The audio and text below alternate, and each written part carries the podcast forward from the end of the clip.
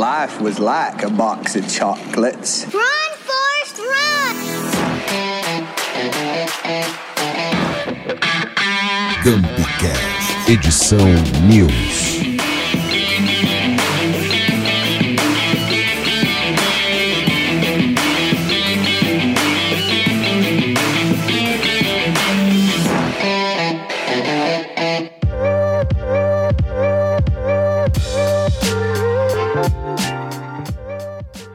Saber quem foi que escalou esse povo vai pro pênalti. Por que, que o Anthony não estava lá? Por que, que o Pedro não estava lá?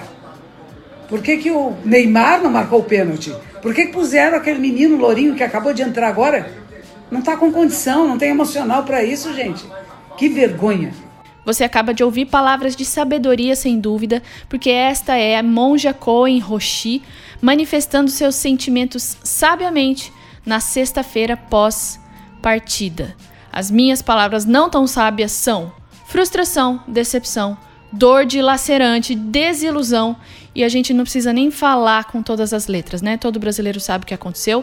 Mas hoje este programa é sobre o que interessa: marketing, performance, a farofa da GK, o sucesso do Casimiro e é claro que é sobre esperança também. Fica até o final, que se você assistir os pênaltis, você com certeza vai aguentar e eu garanto que vale a pena. Olá, eu sou a Alanis Chave Eu sou Carolina Nogueira, e você está ouvindo o Gumpcast Edição News. um acumulado de insights com a curadoria da Gump para começar a semana bem informado e cheio de ideias.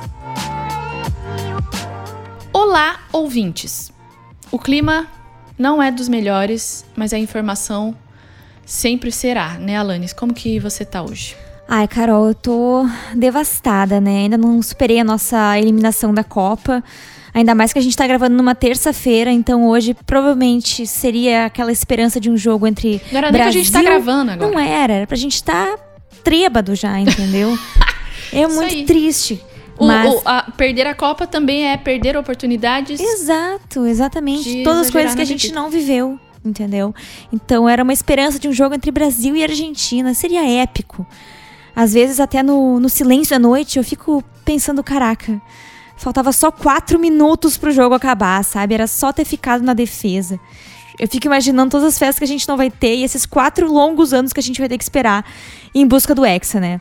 Mas se a gente não teve sucesso no futebol, a gente segue em busca do sucesso das marcas, né? E falando nisso, uma questão que vem sendo muito discutida é o uso do marketing de performance no marketing digital e de que forma isso pode ser mensurado e contribuir na construção de branding e valor de marca. Isso porque a performance tem como foco o aumento de vendas, mas avaliar o uso dessa estratégia para o fortalecimento de marca sempre foi um grande desafio porque existe uma limitação. Dessa forma, mesmo que o uso da performance não seja mensurável para a construção de valor de marca, é essencial que as campanhas focadas em venda e as campanhas com foco na construção de marca caminhem juntas e sejam complementares. O que, que tu acha disso, Carol? Eu acho isso realmente um desafio para as marcas, porque, é, pelo menos aqui do lado da publicidade, a gente vê essa coisa de branding, de, de, de consolidar uma, um posicionamento, uma identidade, como uma base sólida para uma venda significativa, para aumentar a produtividade, para aumentar esse alcance, né? Porque a gente sabe que quanto mais esse cliente se identifica com a marca, mais garantidas estão as compras, de certa forma, né?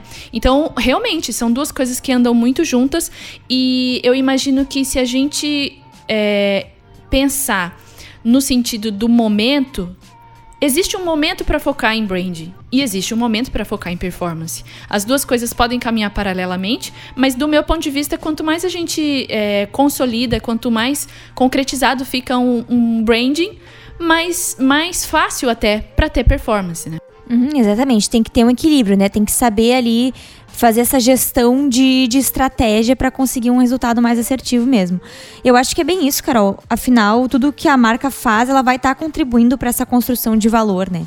E para complementar então esse raciocínio, o John Long compartilha seis dicas que são muito valiosas. A primeira delas é garanta que a sua marca online seja exatamente a mesma offline, mesmo à primeira vista. A segunda diz para a marca sempre manter seu tom de voz em todos os lugares, mesmo na geração de demandas para anúncios.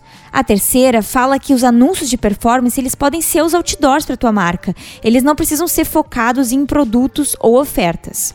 A quarta dica fala que se a sua marca carece de voz e personalidade distintas, use as mídias sociais e a ativação digital para desenvolvê-las. Essa é uma característica também, desculpa te interromper. Pode falar, por favor. Que são os ambientes, né? Com Tipo, eu acho certeza. que existem ambientes onde você foca, né, em branding e ambientes onde você desenvolve performance. E as duas coisas podem caminhar juntas. Você pode brincar com isso. Você pode extrapolar os limites ali sem se preocupar muito uma coisa com a outra, né? O que que performance pode fazer dentro do seu ambiente que não necessariamente fica preso a um branding, sabe? Não sei o quanto a gente pode é, olhar para isso com maior flexibilidade possível, né? Sim, complementares mesmo. A quinta dica, então, diz para usar o CRM para envolver os clientes de forma criativa. Não faça spam com vendas e ofertas. E a sexta e última dica fala para tu adaptar a tua compra de mídia digital aos criativos. Então, sempre pensando na melhor forma para tu conseguir ah, anunciar e expor essa tua mensagem. E o Brasil fez história sim em 2022, não do jeito que a gente esperava, mas fez. E o nome dele é Casimiro, que chegou a 6 milhões e 900 mil acessos simultâneos em determinado momento e atingiu o recorde nacional para uma live no YouTube. É, ele inclusive bateu o próprio recorde. Ele tinha alcançado em um- no jogo da Sérvia, se não me engano, e alcançou novamente no jogo da Croácia. O Casimiro, ele teve apoio de marcas como Coca-Cola, Nubank, McDonald's, Ambev, iFood, Unilever e Vivo. E aí eu acho que você tá aí s- se perguntando qual receita que isso gerou pro Casimiro.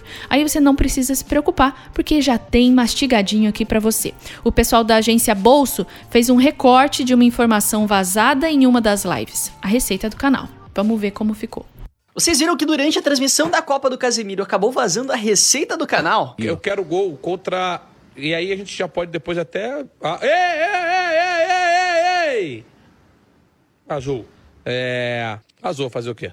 Live da Verdade também tem os. Com isso, agora a gente sabe que a Casé TV tem 213 milhões de views, mais de 48 milhões de horas assistidas, 3 milhões de inscritos e um faturamento de pouco mais de 160 mil dólares nos últimos 28 dias. Isso dá mais de 830 mil reais, que é quase o valor da minha fatura esse mês. Mas eu preciso te lembrar umas coisinhas antes. Primeiro que esse valor é relativamente baixo. A gente tá falando de 75 centavos de dólar para cada mil visualizações. Nos Estados Unidos, a média paga para um produtor de conteúdo é quatro vezes maior que isso. E a gente tem que lembrar que Casemiro tem um recorde mundial nas costas. Então, sim, essa monetização tá baixa. Ainda mais se a gente considerar que ele tem uma equipe gigante para pagar e tem que bancar ainda os direitos de transmissão da Copa. Mas isso quer dizer que a FIFA tá dando prejuízo e vai quebrar o Casé? Provavelmente não. O Casemiro tem hoje mais de 190 mil subs na Twitch. É o maior do mundo. E isso rende para ele pelo menos meio milhão de reais por mês. Além disso, ele ainda tem outro canal no YouTube com mais 3 milhões de inscritos, patrocínio fixo da Ambev e da Vivo, e fechou todas as outras cotas de patrocínio para a transmissão da Copa do Mundo em menos de duas semanas. Então, definitivamente, a gente tá falando da Elite. Caraca, é realmente muito impressionante ver a repercussão que as lives do, do Casé tiveram. A gente não conseguiu o Hexa, mas o cara realmente fez história, né? E ele garantiu um conteúdo muito massa pra gente, além de muitos memes e muitas risadas com a parceria do Defante no Qatar, que foi simplesmente sensacional. E se for pensar nessa receita, que foi gerada nesses, o quê, 28 dias, né? Acho que foi um- durante um mês ali pelo Acho que YouTube. nem isso ainda. É. Nesses esses 830 mil, eles realmente parecem pouco, mas se tu for pensar nessas grandes marcas que fizeram patrocínio e parceria com o, com o Casemiro, eh, esse número, eh, ele é, ele é realmente muito mais expressivo, né? Mas o que mais me chamou a atenção, na verdade, além desses dinheiros que ele ganhou, foi os recordes e mais recordes que ele foi batendo, né? Realmente muito impressionante. E eu lembro que a gente chegou a comentar bastante sobre essa questão de acompanhar no YouTube ou acompanhar na TV, né? Eu acho que no final das contas os dois formatos conseguiram ter uma grande, uma grande audiência. A Globo ela conseguiu atingir 50 pontos durante um dos, um dos jogos ali do Brasil, o que também é bastante expressivo. Claro que provavelmente a Globo não tenha sentido tanta diferença, porque ainda detém esses direitos de exclusividade de transmissão, mas isso também vai mudar, é o último ano que isso vai acontecer. O que eu acho bacana, particularmente, porque mostra que a gente vai estar se direcionando cada vez mais por um, um cenário mais democrático na escolha de, de consumo de conteúdo, né? Que foi o que a gente pôde experienciar nessa Copa. Então, quem curte mais o formato tradicional acompanhou pela Globo, e quem curte esse formato mais descontraído, irreverente, com uma linguagem mais simples, mas ao mesmo tempo engraçado e com qualidade, acompanhou pelo Casé. Então eu acho que tem conteúdo para todos os gostos. Achei isso muito legal, Carol. É, é quase como se a gente estivesse falando sobre democratizar, né? Exato. A gente tá democratizando, a gente não tá mais. É, Galvão, uma figura que todo brasileiro tem ali, sabe, reconhece facilmente essa voz. É, muitos memes, muitas piadas. Ele talvez seja a nossa memória mais forte do Tetra, né? Com Porque a gente não certeza. sabe. qual- eu não sei que gols foram feitos, contra quem, mas eu sei que o Galvão marcou Estava o Tetra para marcou, sempre. com certeza. Exatamente. E aí a gente tem essa figura, mas a gente não, a gente não tá preso mais ao Galvão, né? A gente não tá preso mais ao às opiniões ali que a gente ouve na Globo. Eu particularmente prefiro o Casimiro também, particularmente, mas achei que o display, de certa forma, a, a, a tecnologia da Globo, obviamente, é avançada por conta do Globoplay. Você Sim. tem ali o recurso de reduzir a tela e continuar sua navegação. E ali na Twitch você não tem essa opção, no YouTube também não. Então, ah, se você tiver. É, eu- me lembro também de um comentarista do Casimiro falar sobre a dificuldade de acessar a Twitch numa TV Smart. Então, é, eu acho que assim, tudo que o Casimiro entregou de qualidade de observação e de, de descontração e de identificação com o público, ele ainda não entrega quando o assunto é estrutura, né? Porque, afinal de contas, a gente tá falando com a maior rede é, de televisão do país. Sim. Então, são. Mas isso nada mais é do que o mercado, né? O mercado funciona assim. Claro. O- alguém vai ter uma característica e outro vai ter outra característica e a gente tá livre para escolher, livre para consumir como a gente quiser. A gente tem falado bastante sobre o quanto as marcas vão começar a nascer a partir da popularidade das pessoas, né? E o Casimiro é uma evidência disso, porque ele sintetiza basicamente todas as tendências que a gente viu o ano inteiro. Se a gente fosse fazer uma retrospectiva, falaríamos de vídeos curtos, de transmissão online, de geração Z, de jogos e de autenticidade, acima de tudo. E é curioso como o Casimiro, ele é uma grande, é, o megazord de todos esses, todos esses recursos. Ele consolida essa influência não apenas pelos recordes, mas porque o jogo virou. E ele não necessariamente vai para alguma emissora. Ele já não é um produto, né? Ele é uma emissora. Isso é ele muito incrível. ele é o mercado. E falando em personalidades da internet e case de sucesso, você pode até não conhecer a Jéssica Caiane. Mas eu duvido que tu não tenha ouvido falar ou visto alguma coisa referente à farofa da GK passando pela sua timeline durante essa última semana. Afinal, depois do sucesso que foi o evento no ano passado, a festa esse ano era um assunto muito aguardado. O evento, que acontece desde 2017, nada mais é do que a comemoração do aniversário da influencer. Mas desde o ano passado, o evento tomou uma nova proporção. Na edição de 2021, a influenciadora não teve apoio das marcas e desembolsou cerca de 2,8 milhões para fazer o evento acontecer. Mas a repercussão foi tão grande que esse ano várias marcas quiseram fazer parte da farofa, né? Como a Avon, Listerine, a XP Investimento, a Latam e a Vivara. Com três dias de festa e tudo incluído, a divulgação espontânea garante tanto para a GK quanto para os influenciadores presentes no evento milhões de seguidores e muita audiência. Por conta desse baita sucesso da farofa, que antes era transmitido apenas pelo Instagram dos convidados, nessa edição a gente teve a Multishow e o Globoplay acompanhando tudo ao vivo. Porém, o que era para ser uma estratégia para garantir ainda mais visibilidade, acabou repercutindo de uma forma negativa. Isso porque muitas pessoas acreditaram que com esse novo formato, o evento perdeu seu brilho, sua essência. E aí, Carol, tu acompanhou as fofocas da farofa? O que, que tu achou dessa repercussão do evento pelas emissoras? O que, que eu achei? Eu não acompanho muito e eu vou confessar aqui um negócio. Eu silenciei o assunto no Twitter. Vi mais pessoas fazendo isso, inclusive. Eu silenciei e não tem nada a ver com o Globoplay, não tem nada a ver com o Multishow.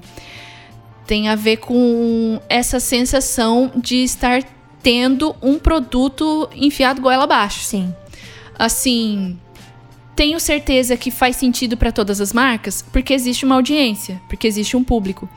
Só que a proporção da parada parece que engole a gente, sabe? E tipo assim, eu não sei o quanto a gente tá falando de produtos que eu quero consumir, portanto eu silenciei. Mas esse é um outro lado da mesma situação. E, e isso é muito um exemplo do mercado, mais uma vez. O que, que faz sentido pra mim? Farofa da GK não faz sentido pra mim, eu não consumo. Agora, pra quem consome, a gente tem mais um exemplo de marcas nascendo a partir da popularidade, né? É, o quanto a GK é o ponto de partida para as marcas e não o contrário. A gente viu nos últimos anos o, o movimento contrário, né? As marcas lançando pessoas de alguma forma ou re- reforçando elas mesmas por meio de pessoas e agora é o oposto. Então, a GK, por ser a GK, pode promover é, tudo que ela promove nas suas festas, né? Eu achei importante, por outro lado, que a festa tá trazendo assuntos como a questão das mulheres, ali por conta da Boca Rosa, né? É isso? Sim, e ela trouxe também questão de diversidade. ele- Isso. Tem, tem muitos assuntos que são importantes que Aham. estão vindo à tona. Teve o Tiro Lipa, que também tomou uma atitude infeliz e foi expulso da festa. Uhum. Que, que marca eh, teria coragem de Sim. expulsar alguém que não, que não bateu com os valores, Uhum. né? Como isso funcionaria se a gente estivesse falando de uma festa que parte da marca? Como parte de uma pessoa, os valores ficaram preservados, né? Os valores eh, da festa, né? A proposta da festa. Todo mundo queria curtir, todo mundo queria eh, ser livre pra fazer de tudo e o Tiro Lipa foi lá e, e passou o limite, né? Passou. Então eu acho que foi uma boa coisa. É, tudo isso tá acontecendo reforça o que a gente viu no decorrer do ano. As pessoas são o futuro das marcas. Exatamente. Eu acho que essa tua sensação de, de ter sido enfiado esse conteúdo pela, pela goela, assim, eu percebi isso em várias pessoas. Vi muitas pessoas silenciando também. Eu acho que teve até uma. Eu senti que teve uma forçação ali. Porque ano passado me pareceu que foi um pouco mais orgânico essa repercussão. E talvez seja essa a questão da, da Globo e da, da Multishow, Isso. né? Aí eu concordo, realmente. Isso, eu achei que foi um pouco mais orgânico. Eu acho que eles não estavam esperando que tivesse esse tanto de audiência, assim. E nesse ano foi uma tentativa de reproduzir o sucesso que foi ano passado. E talvez até em um, em um número maior ainda. Então, isso foi. foi Passou essa sensação de um pouco de forçação, querendo retomar o que foi feito ano passado, assim. Mas eu até acho que trouxe muito dessa sensação negativa dessa, dessas emissoras estarem acompanhando, porque pelo Instagram a gente acompanhava o conteúdo dos influenciadores, então era o recorte que eles queriam mostrar. Então tudo parecia muito mais mágico, tudo parecia muito mais incrível, porque o Instagram tem aquilo, né? Tu mostra o que tu quer mostrar, a realidade que tu quer mostrar e tudo parece perfeito. Sim, e a gente passa a ter a sensação de que a gente tá na festa. Exato. Não de que a festa foi montada pra que eu fosse um espectador, né? Sim. Parece que eu tô nos bastidores, parece que. Nossa, você. Parece que. As informações ali no, no cantinho do story do Sim, influenciador. parece que a VTube é uma amiga minha, É. que eu tô fazendo aqui uma fofoca sobre ela. Mas. Mas aproxima, né? Aproxima do público. Mas é bem isso, porque pelos stories instiga essa curiosidade, né? E quando o evento ele passa a ser transmitido pelos canais de televisão, a gente tem outra percepção. Porque foi passado muitas pessoas assim sem animação, vários espaços vazios, né, Pra tu ver como esse, como o Instagram ele consegue vender realmente imagens que não são reais, né? Exatamente. Quem eu vi que, que chamou atenção também, até certo ponto, era a MC Loma. É esse o nome dela? Sim. E as duas. e as gêmeas as lacração, gêmeas lacração. que é a Mirella e a outra eu não consigo lembrar o nome. A menina esqueceu o nome dela. Perfeito. E do tipo assim, não dá pra ficar mais orgânico do que isso. Quem Sim. não tem uma amiga que, que chora quando bebe, Sim. né? Mas elas foram um ponto forte da festa, elas que foram que deram mais audiências, porque tem autenticidade, exatamente isso. Então é, elas estão fazendo muito sucesso agora e tá bacana de, de, de acompanhar esse, essa trajetória delas aí. Eu ah, apoio Farofa da GK tem que continuar. GK, né? Desculpa, gente. Mas eu prefiro Spring Brain. Ah, é perfeito. Na próxima a gente tá esperando a tua, a tua presença aí. Summer Brain pode pôr meu nome. E até pra concluir, a GQ ela percebeu, eu acho que teve esse, essa repercussão um pouco negativa. E a próxima proposta dela, inclusive, é abrir pro público. Vender ingressos. E aí, como será? Será uma proposta nova ou será uma proposta que já existia desde o início? Pois é. Veremos, veremos. Veremos, veremos. Eu posso mudar? Essa é a campanha do Google Year in Search de 2022. O maior buscador do mundo separa anualmente as principais buscas feitas pelas pessoas, né? E isso diz muito sobre o que elas esperam da vida, da sociedade, da internet, das marcas e assim vai. A gente teve ali perguntas como: como ser melhor? Como ser diferente, como ser um amigo melhor, como ser mais verdadeiro, e tudo isso indica o interesse das pessoas ao redor do globo. Foi a primeira vez, por exemplo, que a expressão empregos mais felizes foi mais buscada do que cidades mais felizes. E aí, quanto mais as pessoas buscam esse tipo de crescimento, né, mais condições elas têm de olhar para fora, e aí começam a surgir outras pesquisas como, por exemplo, como ajudar a Ucrânia, como gerar mudança, como gerar impacto no mundo. Eu achei uma campanha muito interessante e essa é a parte da esperança, né? A gente já falou bastante de marketing e o coração do brasileiro estava precisando de um, de um acalanto como esse. Olhar para trás, talvez, essa era a minha aposta, né? Vamos tentar olhar para o ano que passou e, e, olhar com mais alegria e mais esperança. O que, que você Sim, achou, Alanis, dessa exatamente. campanha aí? Olha, eu acho que se tem uma coisa que me emociona é uma campanha bem feita. E o Google acertou em cheio nessa campanha, né? Que tá repleta de, de emoção. Então, além deles trazerem esses vários momentos que foram significativos ao longo do ano, eu senti que eles conseguiram explorar muito bem a esperança, como tu comentou, né? De um cenário aí pós-pandemia. E a humanidade, né? Mesmo em situações tristes e sensíveis como a guerra na, na Ucrânia. A gente passou por muitas situações uh, em 2020 que realmente nos tiraram a felicidade, né? Nos impediram de ver a beleza das coisas. E agora que as coisas estão melhorando, esse sentimento pela busca de algo novo, né? De renovação, mudança, esperança, tá muito presente. E é muito bom perceber que as pessoas estão buscando novas versões, novos começos. É lindo demais. É, o Google concluiu dedicando esse levantamento para todas as pessoas que veem o mundo não pelo que ele é, mas pelo que ele pode ser, e eu tô toda arrepiada. Foi lindo mesmo.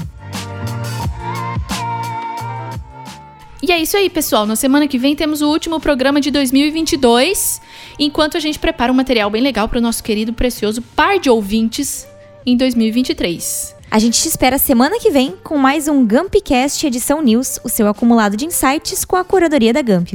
E se o discurso da esperança não funcionou para você, fica aqui uma mostra de como seria se esse programa tivesse sido gravado na sexta pós-partida. A gente se identificou demais com outra sábia, Jojo Todinho. Até mais. Até mais, até semana que vem com o Marrocos campeão do mundo. Bora!